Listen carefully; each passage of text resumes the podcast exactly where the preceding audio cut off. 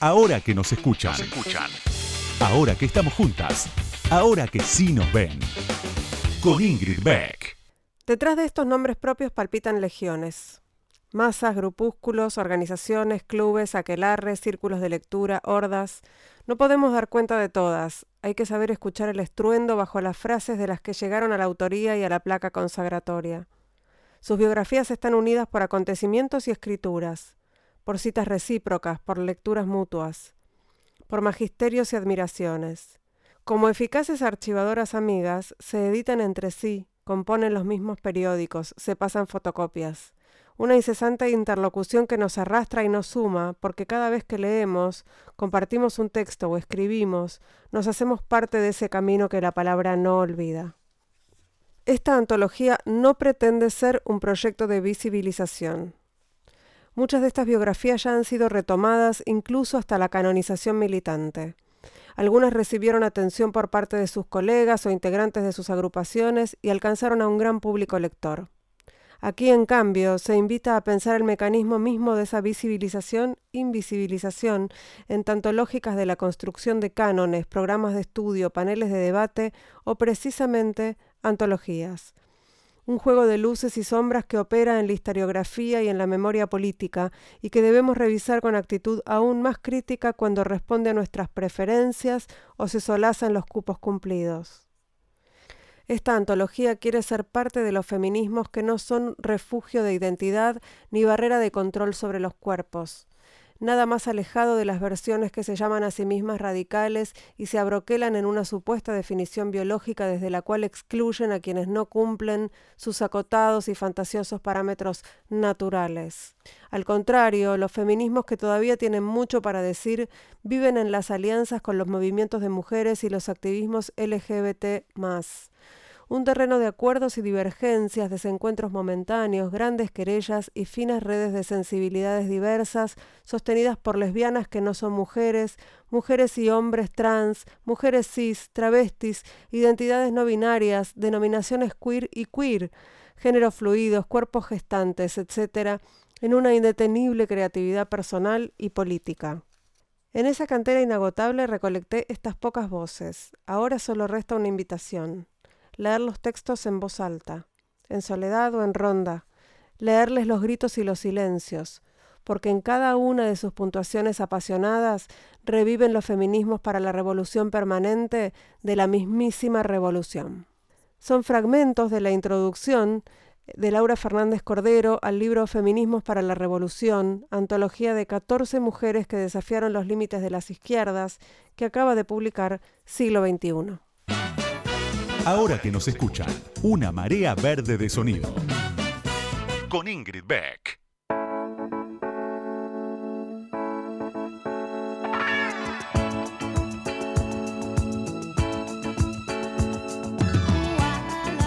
Buenas noches, buenas noches, bienvenidas, bienvenidos, bienvenidos a este nuevo episodio de Ahora que nos escuchan en pandemia, que no se termina más. ¿Puedo quejarme? Me quejo. Basta, basta, que venga la primavera, que venga el verano, que todo esto se termine. Bueno, ya me quejé. Así que ahora me voy a dedicar a hacer lo que me gusta, que es estar contenta por un rato, por lo menos, el rato que hago este programa. Y hoy no podemos más que estar muy contentas porque se viene una invitada, bueno, increíble. Vamos a escuchar una música espectacular, vamos a charlar, Vamos a entrevistar a la gran, a la Dixon, a Débora Dixon, ya, en ahora que nos escuchan, no se vayan. Ahora que nos escuchan, ahora que vos me escuchás, te cuento algo más sobre la invitada de hoy. Ahí va.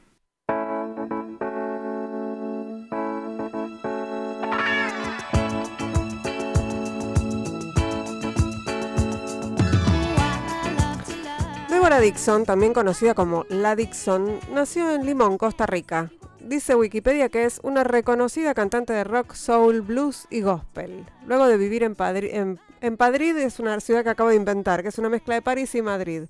Luego de vivir en París, Madrid y Colombia, entre otras ciudades, se instaló en Buenos Aires en 1984. Si bien siempre tuvo vocación por el canto, nunca había estudiado formalmente hasta llegar aquí, en donde tomó clases con Cristina Aguayo.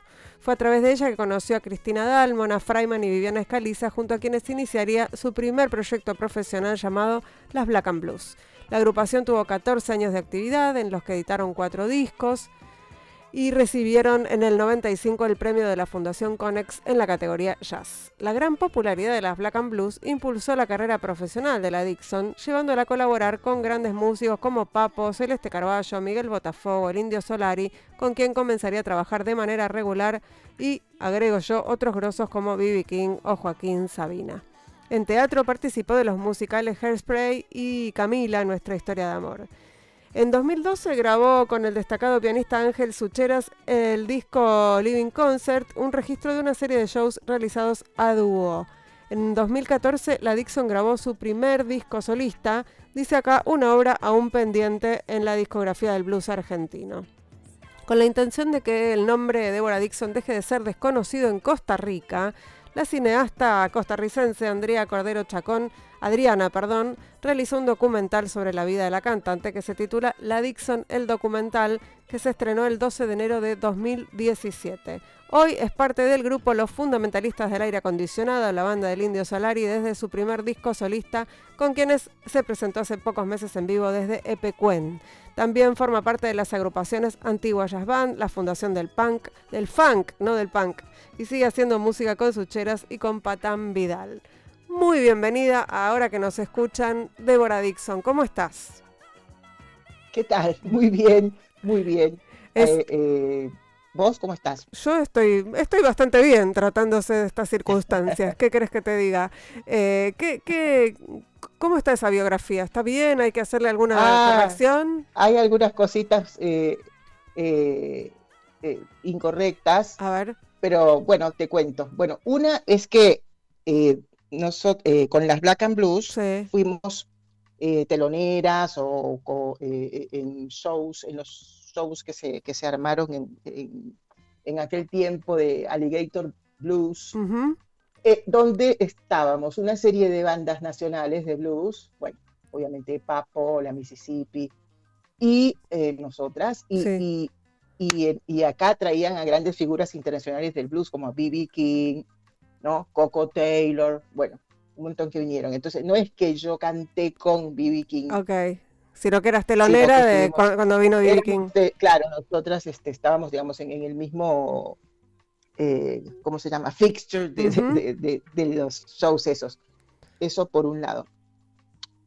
Y por otro, bueno, mencionaste el disco Live in Concert con Ángel Sucheras, ese fue el primer disco solista, digamos. Después este, tengo grabado otro disco con la antigua Jazz Band, eh, que, que, se llama Del Blues al Jazz, eh, que bueno, que también salió. Y eh, eh, creo que mencionaste que estaba uno que no todavía no, había salido. Sí, bueno, es un proyecto que todavía no ha sido ni, completado, es decir, ahí está, muy, muy en ciernes, digamos. creo que eso es todo. Ah, bueno, bastante bien entonces.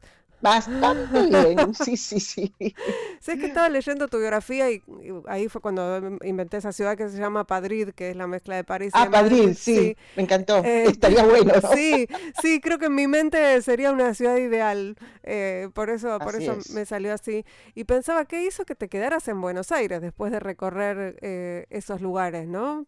Pensando en que uno a veces mira, mira para allá. Bueno, sí, capaz que ahora uno tiene como una visión más, ¿no? Como ganas de salir corriendo, pero, mm.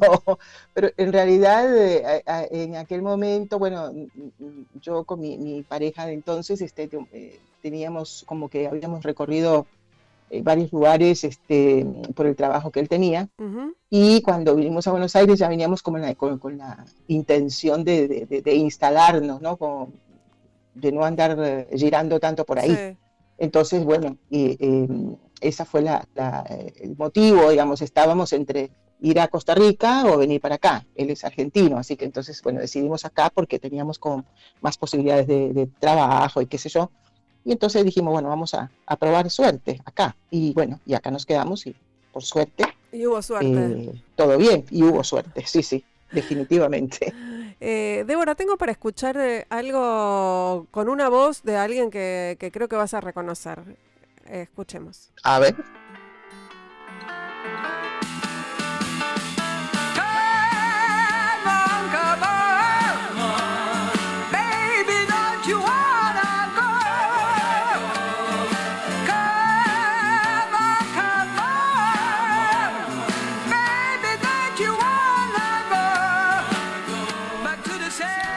¿Reconoces? ¿Es Cristina Aguayo? Sí, es Cristina Aguayo. Sí. Bien. No, porque, porque le- leíamos tu, bueno, eh, eh, leyendo tu biografía y conociéndote un poco, su- supongo que debe haber sido una persona importante en tu desarrollo profesional. Muy importante porque ella directamente cuando yo empecé a tomar clases con ella, eh, fue como la que inmediatamente vio eh, o escuchó algo en mí que, que- que le pareció que, que tenía que, desarrollar y me, me- me tomó así como de pupila, no sé cómo decirte, bajo Sí, su ala. discípula, Y la verdad que me, me dio de, sí, me dio un empujón enorme, ¿no? O sea, un, un- un aliciente, una cosa, una, un arengue total y, y me enseñó muchísimo y gracias a, a- a- esas clases, bueno, conocí a las chicas y a otro montón de gente que, que- que- que estudiábamos con ella y tuve una, una serie de, de- de- de experiencias que hicieron que rápidamente desarrollara, digamos, este, eh, comenzar a desarrollar la voz, porque en realidad yo no me dedicaba a eso, ni, ni- ni muchísimo menos. Entonces este, fui, caí ahí como por un hobby. Pero, Eh, pero así que ella sí, realmente muy importante para mí. o sea, que ella fue la que hizo que te decidieras por el canto como algo menos eh, vocacional y más profesional. En realidad, un poco sí, porque, eh, digamos, fue la que me, me dijo, bueno, vos ten- tendrías que hacer algo con esto, porque la voz y qué sé yo, y bueno, y me impulsó a que empezara a tomar clases también con, con una profesora de técnica que había sido su, su, profes- su maestra, digamos. eh, entonces, como que, que realmente me, me- me dio todas las herramientas para que yo pudiera eh, seguir descubriendo ahí mi voz. Y al, eh, ¿cómo se llama? Juntarnos con, con las chicas, ¿no? Y con, con toda otra gente, ya yo también ahí me empezó a despertar el, el gustito, ¿no? Por, por cantar en grupo, hacer voces, todo eso. Y después, bueno, terminó de cerrarse, ese de cerrarse o de empezarse a abrir más todavía, de, de- de saltar a nivel profesional con, con, con Black and Blues. Nos juntamos, empezamos a, a, a, a laburar juntas y ahí fue donde, donde yo como que me di cuenta de que realmente me encantaba todo eso y me quería dedicar a eso. Y dejé lo otro que hacía en ese momento y me dediqué Bueno, tenemos, exclusivamente a cantar. Tenemos algo que, que vos dijiste hace poquito en la M990 sobre las, sobre las Black and Blues. Eh, te escuchamos y charlamos sobre ese periodo y sobre todo lo que surja. ¿Ok? de alguna forma hemos sido pioneras, las Black and Blues, ¿no es cierto?, en esto de, de manejarnos en forma independiente y de, de ir adelante contra viento y marea y contra cualquier resabio de machismo, como los tantos que hay a todo nivel y, y esencialmente también en, la, en toda la escena del rock, blues, todo eso.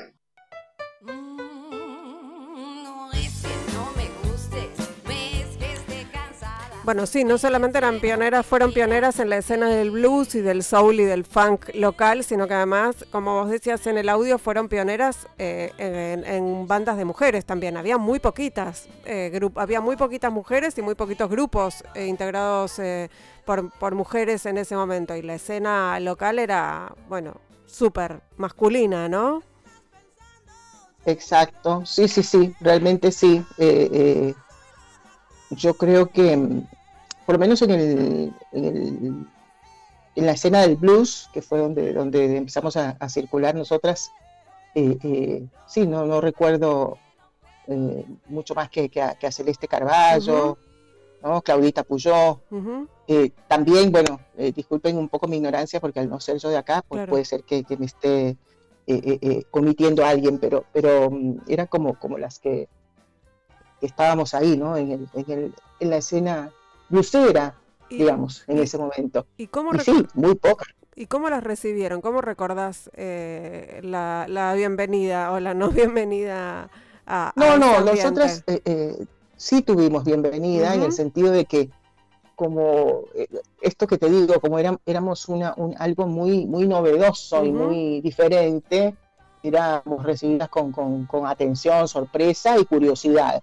Eh, realmente tengo que decir, porque nobleza obliga, que, que, que nosotros tuvimos una excelente eh, eh, eh, bienvenida y apoyo por parte de nuestros colegas varones, porque, digamos, tuvimos padrinos, digamos, por decirlo de alguna forma, muy grosos y amorosos, como, como los de la Mississippi, toda la banda que fuimos siempre y seguimos siendo amiguísimos y, y- y nos eh, eh, también nos impulsaron un montón y nos permitieron eh, laburar con ellos, presentar nuestros shows en, en- en los shows de ellos, ¿no? Empezamos a, a- a- a hacernos un poquito más conocidas ahí, a Papo, que también nos invitó eh, eh, a participar en sus shows y en sus grabaciones, o sea, todo eso excelente.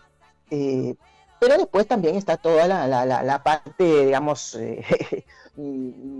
machista que, que existe en todos los niveles de la sociedad y que también nosotros obviamente la sufrimos porque, bueno, tipo, a ver qué hacen esas cuatro minitas. ¿no? Sí, el, dar examen, dar, el dar examen permanente, ¿no?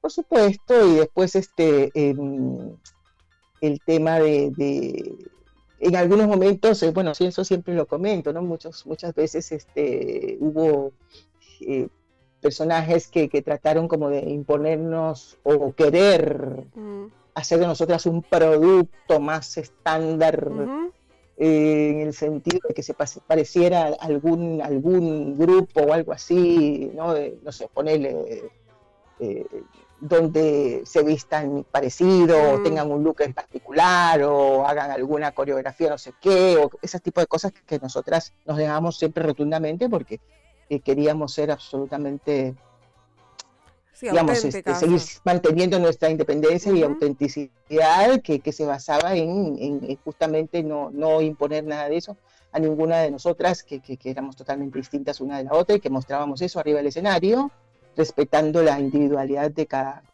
una. Eh, y después la independencia, eh, eh, digamos, aguerrida de, de- de- de manejarnos solas y, Sí. y de, y de- de hacer un montón de cosas solas. No, no, no solamente porque estábamos de acuerdo con eso, sino que porque era difícil eh, compaginar eh, con alguien que respetara esta, estas decisiones que nosotras tomábamos. Igualmente sí tuvimos algunas colaboraciones y cosas, pero, pero no siempre, viste, te- eh, seguían como el caminito que nosotras este, preferíamos y no era fácil tampoco instalar eh, el tipo de música que nosotras hacíamos a, un nivel más popular, porque de hecho es una música que no, por lo menos no era tan popular, si bien en ese momento fue una, hubo toda una, una oleada, ¿no? en la cual a nosotras nos ayudó un montón, coincidimos con eso, el blues es una, una el blues, digamos, y, y- y toda esa música afro-norteamericana, que es lo que a nosotras Sí. nos gustaba y nos convocaba, eh, eh, no era tan masiva. Por ahí ahora es un poco más, pero en ese momento no. Entonces, este, bueno, todo eso hacía un combo que por ahí no era fácil, pero, pero bueno, ahí por suerte también empezamos a poner, eh, a meter temas en castellano, eh, eso también ayudó un montón. Sí, y venía sí. asociada también en ese momento las bandas de blues, digo, porque he sido, ha sido a- concurrente a los shows, venía también Sí. asociada a un pu- al público del rock nacional, ¿no? Y me Sí, parece, de exacto. alguna manera, o sea, estaba ligado. Había algunos lugares muy específicos de jazz o de blues, como Oliverio, o lugares así, Sí. pero también había un público que podía ir a, a un show más grande, ¿no? Claro. Y sí, sí, aparte, digamos que, que, mm, nosotras este, siempre decíamos, bueno, eh, eh, digamos, el nombre nos, nos, cer- Sí. nos encerró un poquito en la categoría del blues, pero en realidad nosotras no hacíamos solo blues. No, había funk, un había de ¿no? todo, Entonces, sí. Claro, entonces, bueno, sí, en ese sentido eh, estaba bueno también porque podíamos como eh, eh, como bien decís, como estar más en una escena un poco más amplia, ¿no? Y asociadas un poco al, sí, al rock nacional, lógico, sí, sí. Eh, estamos aquí en Ahora que nos escuchan, estamos charlando con la Dixon, con la gran Débora Dixon. Vamos a escuchar un tema que, que eligió ella, que, que es Welcome, en donde está con Willy Crook. Y cuando volvamos del tema charlamos y lo recordamos un poquito al gran Willy Crook que se fue hace, hace muy poquito, hace unos días nada más. Ya volvemos.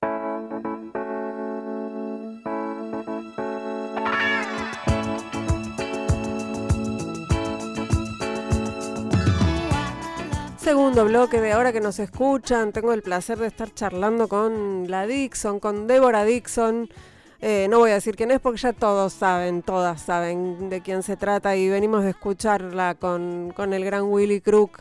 Eh, Débora, ¿qué, qué recuerdo podemos tener de qué homenaje podemos hacerle? ¿Qué, qué puedes decirnos de, de Willy Crook? Bueno, Willy Crook este, fue, es muy importante también para mí, no solo a nivel personal, sino también a nivel de, artístico, porque con él tuve la suerte de colaborar durante muchísimos años eh, en toda clase de formaciones y aventuras. Eh, éramos muy, muy amigos y, y siempre eh, disfruté de, de- de- de poder compartir con él a nivel artístico, como te decía, porque él era muy, muy generoso en eso, ¿viste? Siempre, siempre promovía también a otros artistas, él- sus bandas, eh, para él eh, siempre fueron músicos que él admira, admiró y admiraba muchísimo y siempre tenía alguien nuevo también, o sea, e- eso, eso era muy, muy de él. Y además, este, bueno, nos divertíamos muchísimo porque era, estaba loco. Y nos Bueno, de y- risa. Y, y fue, fue un Este, pionero, ¿no? O la sea, fue verdad que fue, fue el tipo que... ¿Cómo? No, digo que fue un pionero en un punto. Yo me acuerdo cuando escuché su primer disco solista y ahí eh, como que trajo el funk de una manera que nadie había traído antes.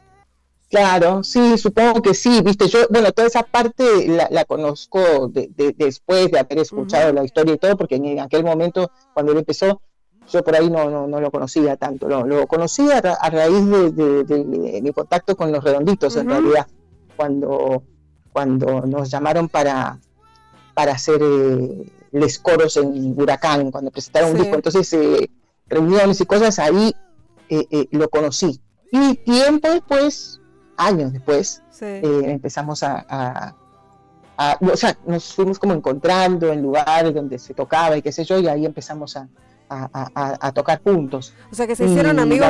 se hicieron amigos. de- ¿Cómo? se hicieron amigos bastante después de lo de Huracán. Ah, sí, sí, sí, sí, sí, sí, totalmente. Sí, ahí, digamos, eh, no, yo lo conocí, pero no, no, no, no, no era amiga ni, ni muchísimo menos.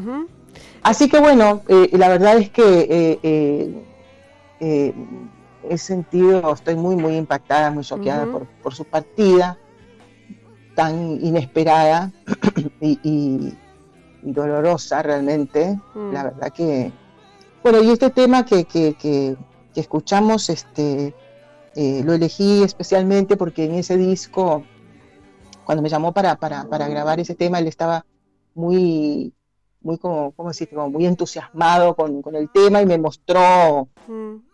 eh, en el lugar donde fuimos a grabar cómo él lo había pensado, ¿no? Pero, fiel a su estilo, me dijo, bueno, pero vos hacé lo que quieras. ¿no? O sea, como que tomó algunas, este, eh, me dio algunas indicaciones y obviamente, pues a mí tal vez me tiraba para otro lado. Entonces, bueno, empezamos a, a pasarlo y a, y a can- yo empecé a cantar y a, y a proponer cosas y entonces se puso tan en- contento y eufórico por, por lo que estaba saliendo, que era totalmente distinto a lo que él como que él había imaginado, que entonces ahí, a partir de ahí fue, no sé, estuvimos horas, un delirio de creatividad.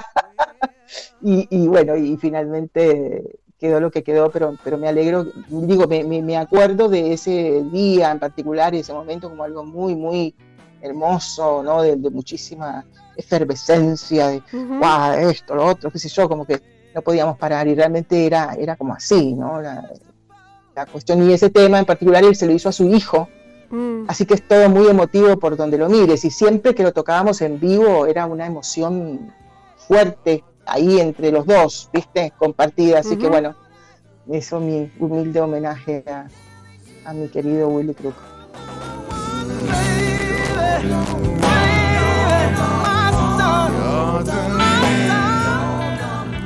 Hermoso, Débora, muchas gracias por, por, por traer esa historia aquí a, a ahora que nos escuchan. Eh, Sí. que- quería, quería, se te escucha muy porteña y, y te, Ah, quería- y te- sí, son muchos años. por eso, y te quería preguntar, ¿qué parte tuya está en Costa Rica? Bueno, toda mi familia eh, de origen, eh, mi, mi madre, mis hermanos, 10.000 sobrinos, sobrinos nietos, de, de familión im- importante, importantísimo tengo allá.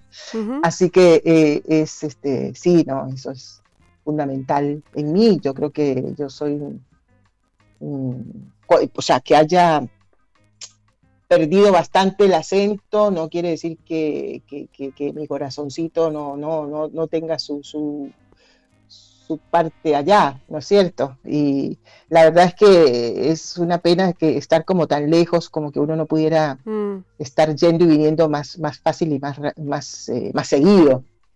Pero por otro lado, también yo acá, digamos, he vivido más años aquí que allá. claro. Entonces, eh, eh, to- todo, eh, aquí han nacido mis hijos, mi nieta, eh, convivo con, con mi actual pareja desde hace 20 años, este, tengo mi, carre- mi, ca- mi carrera artística, tengo mi familia argentina también, así que yo estoy eh, compartida entre ambos mundos, ¿no? Pero bien, o sea, no, no con no con pesar, ni muchísimo menos, sino alegremente, digamos, este, eh, teniendo cosas que yo sé que son típicas de, de- de- de por ser tica, que me encantan, y bueno, y otro, cuando voy para allá, entonces me- mis familia y eso me dicen che, porque no sé, porque, viste, yo- para ellos yo hablo Sí. muy con el acento de acá y les causa gracia y las palabras y todo eso, así que es un intenso intercambio ida y vuelta permanente. Aparte, eh, eh, eh, ya es una mezcla donde no se sabe muy bien qué, ¿no? Que, dónde empieza una cosa y termina la otra. Así Eh. que no, eso sí, está bueno. Débora, y viniste para acá y te pusiste a cantar eh, un, No. una... No, no, digo, en- en- en- cuando, cuando empezaste a cantar acá, cuando empezaste Sí. a tomártelo de manera eh, más profesional, eh, ¿elegiste un tipo de música en particular con el que ya venías? ¿Tu gusto por el blues, por el jazz, por el funk, por el soul, por nombrar? sí. Ya venías con eso encima, no es que no fue un descubrimiento. No, no, totalmente. Es, es como, como que forma parte de mi, de mi, eh, a ver, de mi herencia o raíz afro, porque en Costa. Rica eh, eh, el- la población negra, eh, en- de, que es minoritaria y que, que- que, digamos, eh, la mayoría eh, vive en la parte del Caribe, digamos, Sí. en Puerto Limón, toda esa zona, Ujú. eh, eh, tiene eh, eh, la lengua, eh, el idioma que se habla no es el castellano, es el inglés, pero un inglés, una especie de creol, de patois, eh, donde hay una mezcla importante de, con el castellano, con alguna que otra cuestión de pueblos originarios y, y- y de, la zona, Sí. de antes que llegaran, ¿no? Y, eh, eh, y muchos también provenientes de, de- de Jamaica, o sea que hay toda una cultura anglo-sajona, por decirlo Ujú. de alguna forma, que, que- que fuertemente arraigada ahí y en mí y en mi familia. Entonces nosotros ya desde ese lugar, ya lo que escuchás eh, eh, eh, eh, va mezclado, ¿no? Es tanto en castellano como en inglés, como aparte toda la, la música de los años eh, 60, de los años 70, digamos, todo el soul y eso, me, todo, toda esa revolución que hubo ahí me, me, me impactaron enormemente. Era el momento donde nosotros escuchábamos eso. ¿no? Mucho, y era lo que nos gustaba y lo que nos eh, influía. Y bueno, viste que esa, esa banda de sonido de, Sí, de la infancia te sigue, sí. de la adolescencia, Sí. digamos, eh, cuando empezás a descubrir todas esas cosas, este, es la que eh, después te, te influencia y perdura. Sí, a mí esa música me vuelve loca, es lo que más me gusta y lo que siempre me, me gustó. Hay mucha otra música que me encanta también, pero esto es lo que me mueve, ¿no? Débora, es que, quería hablar con vos también. Hablaste de tus raíces afro y tenía, tenemos un fragmento de, de un audio de una entrevista en donde hablas de tus, de tus Sí. raíces afro y me parece que es, es importante porque hasta hace muy poco tiempo eh, a, lo- a las y los afrodescendientes en la Argentina no se los veía directamente. Exacto. Era como que no existían y ahora estamos empezando a, a mirar un poco más. Desde mi punto de vista tiene que ver también con el avance de los feminismos en la Argentina. Esto de Sí. empezar a visibilizar también a, a Sí. otras, eh, digamos, a, a- a las personas racializadas, ¿no? Parece que tiene que ver con Sí. eso, pero quiero que te escuchemos y después charlamos. ¿Ok? el solo hecho de ser afrodescendiente y enorgullecerme de ello, digamos, es ya toda una cosa. Lo que pasa es que acá en Argentina hay todo un movimiento que está ahora, que me parece fantástico y que lo sigo también bastante de cerca, que es el tema de la visibilización de la raíz afro, porque acá se acostumbra a decir que no hay negros. O sea, cuando yo vine a la Argentina, eso me decían, y es cierto que se veían muy pocos por la calle. A mí me pasaba que cuando yo me cruzaba con algún morocho, nos saludábamos, ¿me entiendes?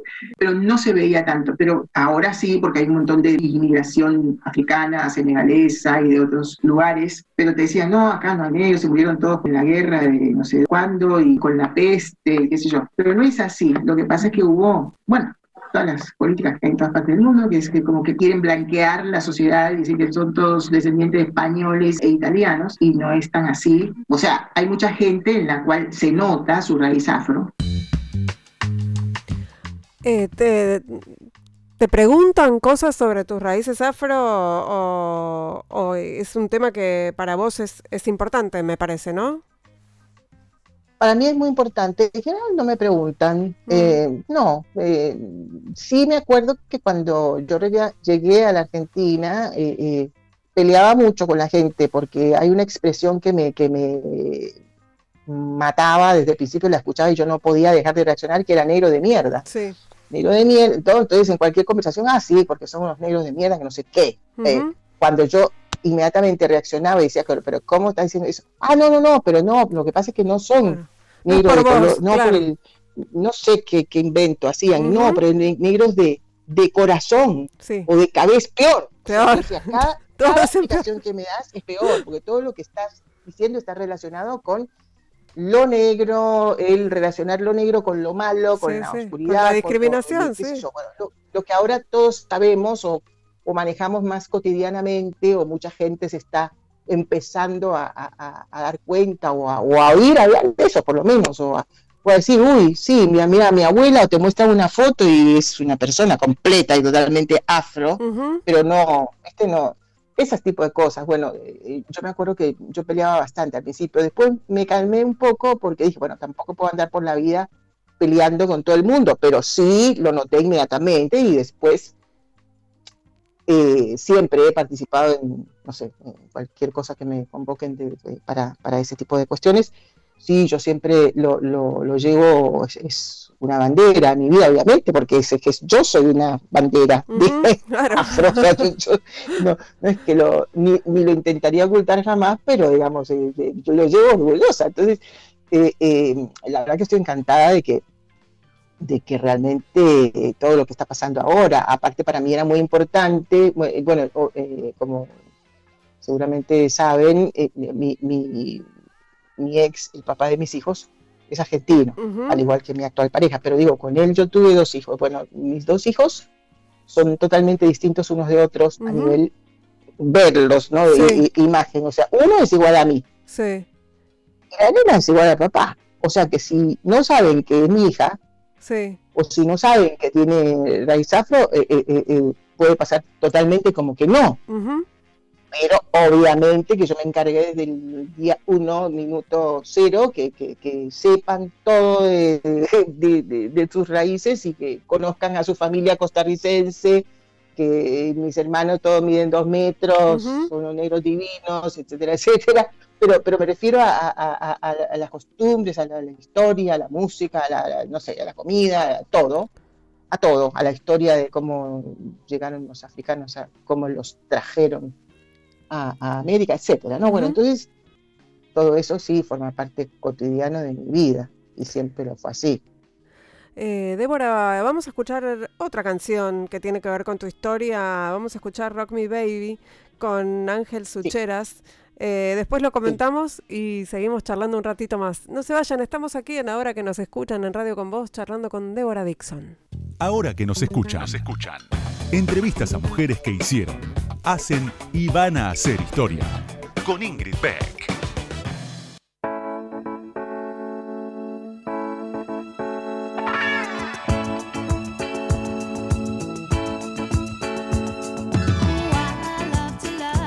Temazo también el que elegiste, em, Ah, Débora. está bueno. Sí, sí. ¿Y siguen trabajando juntos? ¿Con Ángel? Sí, nosotros con Angelito, sí, cada vez que podemos. Por ejemplo, ahora en el verano, que era como una opción muy buena poder este, trabajar en dúo, al aire libre, ¿viste? Para, para pocas personas, estuvimos laburando bastante. Porque, digamos, eh, también yo tengo bandas con, con otra gente, pero que son más grandes y, y que entonces, bueno, era más, más complicado. Pero sí, sí, siempre tengo, como que mantengo varios, varios frentes, como, como todo músico, creo, ¿no? Con los, con los que laburamos. Pero Sí. con Angelito sí, tenemos ese, ese dúo. Ángel es un pianista y cantante alucinante, y un amor, así que ahí nos combinamos muy bien y nos divertimos muchísimo también. Eh, Débora, te tengo que preguntar porque el, público lo pide. Eh, mencionaste mencionaste eh, ese, ese recital, ese show en Huracán con los redonditos. Eh, Sí. ¿Cómo fue esa llamada para es- ese contacto con, con los Mira, redondos? nosotros, ah, perdón, te interrumpí. No, no, no. Nosotras, este, las Black and Blues, estábamos eh, en Del Cielito grabando nuestro primer disco. Y un tiempito antes habíamos este, justamente estado tocando en un show de la Mississippi, que nos habían invitado a hacer un par de temas nuestros y hacerle coros a ellos en otros temas. Y estaban Polly y Sky. Ujú. Entonces después este, eh, eh, estuvimos charlando con Poli, yo no la conocía, la conocí ahí. Obviamente que eh, eh, las chicas sí, las, Claro. no sé si las conocían personalmente, pero Pero sí, sabía con- quiénes eran y todo. Yo Claro. ignoraba absolutamente quiénes eran los redonditos de Ricota, no entendía si Patricio Rey era un señor, qué, qué- qué era el redondito, bueno, nada, cero. Entonces, este, eh, bueno, eh, ahí quedamos en contacto con Poli, a la cual nosotras este, le pedimos muchos consejos y ella nos ayudó un montón para todo el primer disco y todo. Bueno, cuestión es que estábamos este, grabando en Del Celito y recibimos una llamada de ella que nos invitaba a, a- ir a hacerles coros. eh, eh, eh, para ellos estaban presentando mm, Lobo Suelto, Cordero Atado, que iban a tener eh, dos días, creo que era inicialmente en, Huracán. Y entonces, bueno, como éramos cuatro, nos invitaban de a dos. Así que fuimos primero dos, hicimos este, eh, esa, esa ese presentación y después en otro huracán que hicieron, no me acuerdo cuánto tiempo pasó entre unos y otros, eh, fuimos otras dos. Yo tuve la suerte de ser siempre una de las dos que iba.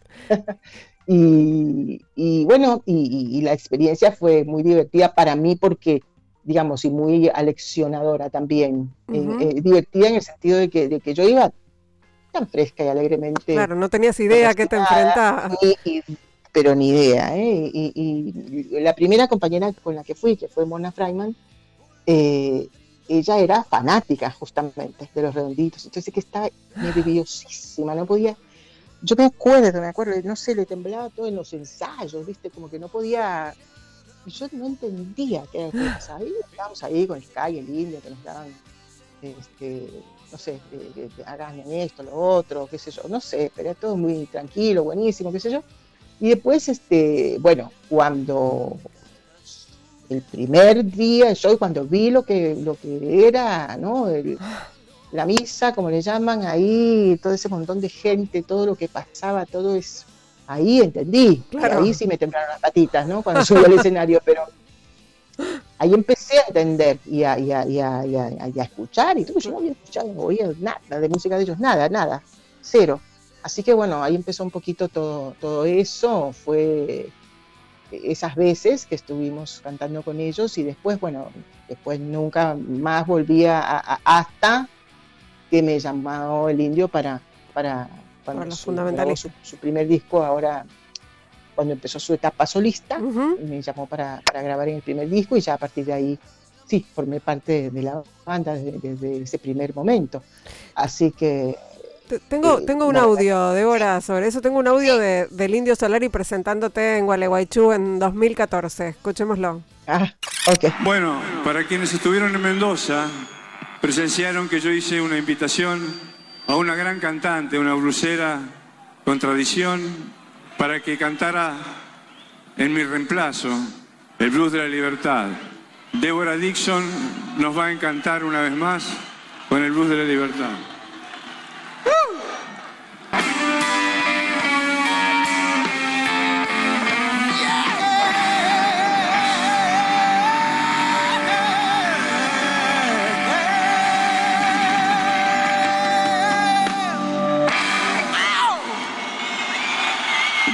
Gracias, Indio. Te amo. Qué momentos, ¿no? Qué momentos son esos, me imagino, a, a pesar de que pasó tanto Muchas tiempo. gracias. Se me eriza la piel cada vez que escucho eso. Sí, sí, no, increíble, increíble. Para mí fue un, un antes y un después. De, ¿no? es tre- tremendo, tremendo porque es como que muy difícil poder explicar lo que siente uno al enfrentarse, bien está dicha la palabra, a todo el público del indio, o sea, el público ricotero, ¿no?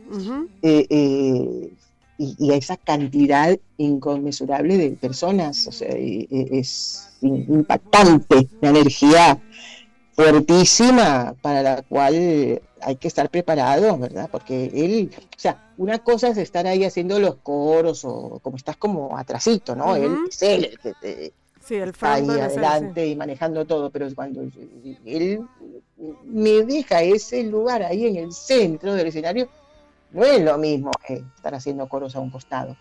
Y, Entonces, bueno, eh, y esa conversación, eh, digo, hubo una conversación previa en la que él te dijo, mm, y, y se habrán ensayado y todo, y te dijo que querías Sí. que, que- que cantes y qué, qué sensación Sí. tuviste, ¿Cómo, cómo fue ese, ese- diálogo? ah, divino, porque él me, me, me, me con- me dijo cómo él imaginaba o cómo pensaba que lo tendría que, que interpretar, como para darme una, una- una ayuda para interpretarlo, ¿no? Entonces, si no recuerdo mal, me dijo algo así como que le parecía que había que empezar como más tranca para como después explotar. ¿no? Pero también dándome absoluta y total libertad de, de que yo lo hiciera como, como me parecía. Así que bueno, obviamente que yo traté de seguir el, el- el consejo que él me había dado. Este, viste cómo es blues, y el blues es sobre todo, inter- eh, eh, ¿cómo se llama? Improvisación. eh, es imposible hacerlo igual todas las veces, siempre hay cosas diferentes Ujú. pero digamos, eh, una cosa eran los ensayos y otra después lo que pasó en el show en sí.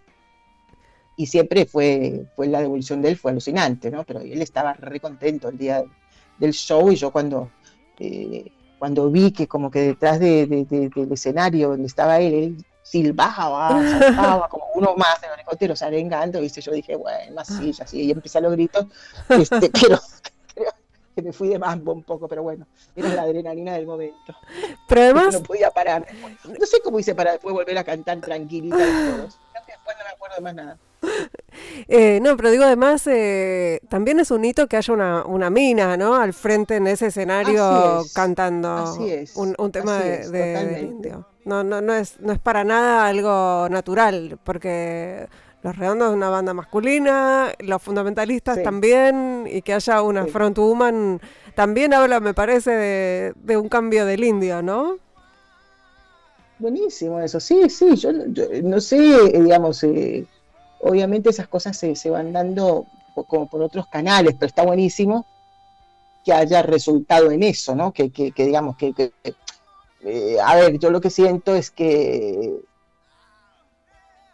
somos todos músicos, los miembros de su banda, en un plano igualitario, Sí. ¿no es cierto? Así que eso está muy bueno, más que bueno. Por supuesto. Eh, Débora, ¿y cómo, cómo pensás seguir pasando esta pandemia? ¿Cuáles, cuáles son los planes para, para una persona, una, una artista en este momento? Un artista cualquiera, Bueno, no, yo- vos en tu caso, ¿no? Sí, yo soy un poco sui generis, porque todo, todo el mundo quiere salir como loco a, a cantar y tocar y qué sé yo, y yo estoy bastante guardada porque Ujú. me, me da bastante miedito todo el tema de, de eh, esta, este bicho. Ujú, Eh, digamos que yo tampoco tengo 20 años, con lo cual ya tengo una edad en la cual, digamos, está- estoy más expuesta también.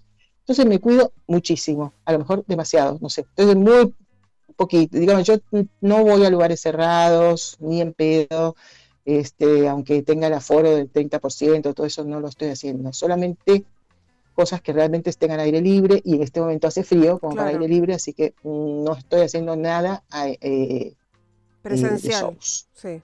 Estoy, no, no, realmente no. Sí, en el verano hice, y bueno, obviamente con, con los chicos y todo, pero todo eso era, con los fundamentalistas, es todo aire libre, eh, súper recontra cuidado, todo bien, pero, pero, pero igual, ¿viste? Entonces, este, digamos, lo mío va más, más lento. Sí, algunas cosas estoy empezando a hacer por ahí de grabaciones o cuestiones, pero muy de a poco, muy, como que no, no, no, no tengo esa urgencia eh, que por ahí, claro, se- tengo la suerte de que puedo Sí. esperar también, ¿no? Que, que puedo darme el lujo ese de, de que puedo estar haciendo otras cosas este, y no eh, eh, salir corriendo a, tocar. Doy algunas clases online también, digo, sí, por estas plataformas Zoom o esas cosas, que es dificilísimo porque es horrible, porque no es lo mismo, ¿viste? No, pero bueno, estoy activa, por supuesto, pero no haciendo shows, no por ahora. Yo espero que, que para ahora cuando empieces a ver mejor tiempo, que pase un poquito, eh, digamos, el pico invernal, ahí puede ser que, que- que empiece a, a haber más, movida, ¿no? Para mí, por lo menos. Eh, Débora, ¿me acompañarías a escuchar un pedacito, aunque sea de encuentro con un ángel amateur, y charlamos un poquitito de, de lo que fue esa, es, ese pecuen increíble? Por supuesto. Empiezo por el final, terminaré en el principio. Mis intereses quizá no fueron saludables. Yo ya no puedo cumplir hazañas que prometí. Me lo cantaría todo. Eh, Hermoso. Qué increíble ese lugar, qué increíble ese escenario, qué increíble ese show, eh, cómo se pueden inventar cosas, ¿no? Todavía eh, para, para zafar de, de- de- de este bicho eh, y que haya Sí. y que la gente pueda verlo además, ¿no? Fue Es todo fue mágico ese, ese show, ¿o no? Impresionante, sí, es como vos decís, estoy inventar cosas que hasta increíble, in- inclusive son, yo no sé, eh, van más allá de, de- o sea, la creatividad de, de- de- de estos muchachos que se inventaron esto fue alucinante, ¿no? Entonces, ahí están Pablo Gaspar, eh, Matías eh, Mera, productor y manager de Fundamentalistas y otro montón de gente, un equipo ahí tremendo, ¿no? Con esa cabeza, esa, esa, esa capacidad de, de ver más allá y de, y de- no sé, es, Y- es y- alucinante porque, digamos, ¿qué otra cosa se podía hacer? O sea, e- esto es buscando cómo, cómo estar en contacto, cómo seguir en contacto con el público del indio, que no, que no, porque que es in- increíblemente Fiel. enorme Sí, grande y fiel. él y, y, que y como ¿no? Seguir como alimentando esto, porque para que no, que no decaiga, como dicen No, realmente. y esto que pasó que desbordó la- las Sí. entradas y que se liberó para todo el mundo, también fue como... Eso fue alucinante. también fue Sigue, magia, sí. ¿no? Magia, sí. Yo creo que siguen eso en la, en la tradición de ellos de siempre, de los redonditos, eh, los Sky, eh, ¿no? De que en los shows siempre hubo gente que, que, que- que entró sin pagar, es Sí. así, qué sé yo. Eh, de hecho, ahora cuando, eh, eh, cuando pasó todo esto, los pocos que se quejaron, inmediatamente todos los demás les saltaban diciendo, Sí. pero ¿cómo? Si siempre fue así, ¿por Claro. qué te quejas? Al contrario, ¿viste? Entonces, este, la verdad que fue alucinante. Ese público, yo no sé, es increíble. Yo, yo nunca vi una cosa igual. Eh, eh, y es realmente, bueno, y, y- y ni hablar de, de- de- de que el indio pueda seguir eh, haciendo lo que hace, mostrándolo Sí. Y, y- emocionándonos como siempre, ¿no? Y cada vez más. Es impresionante. Eso, eso mira, para nosotros que estábamos ahí en el escenario viendo esa imagen, Sí. fue, eh, te, te ponía la piel de gallina, ¿no? O sea, también eh, era como, como si estuviera ahí, no sé, una cosa muy, muy fuerte. Imagínate, bueno, imagínate, no, vos sabés lo que produce en todo el público, eh, que lo sigue y lo ama. eh, es realmente impresionante, es realmente impresionante. Lo, lo, lo- qué sé yo, es muy inexplicable, ¿no? Es un sentimiento como Sí. podemos cantar un cantito futbolero, "Eh, Claro. es un sentimiento, sí, eso se puede explicar. Totalmente. Todas las palabras quedan cortas, no se puede explicar mucho. Débora Dixon, ha sido un placer y un honor tenerte aquí en Ahora que nos escuchan este rato. Muchísimas gracias por charlar con nosotros. Nos vamos a ir escuchando Blues de la Libertad, cantado por vos en el show de Gualeguaychú, ese en el que el indio te presentaba, que escuchamos hace un ratito. Nos vamos con eso y te súper agradezco. Te mando un abrazo Muchísimas enorme. gracias a vos. Abrazos y, y un beso enorme y muchas gracias siempre eh, por estar. Hicimos ahora que nos escuchan en la operación técnica Lucas Rodríguez Perea, en las redes Laura Petraca, en la producción Mariana Boca, en la musicalización hoy estuvo Débora Dixon, pero siempre estaba Sergio Cirigliano, que seguro estaría de acuerdo con esta musicalización. Eh, nos reencontramos el miércoles que viene a la medianoche aquí en Radio con Vos con otro ahora que nos escuchan. La estoy pisando a Débora Dixon. Chao, me voy. Chau, chau, chau.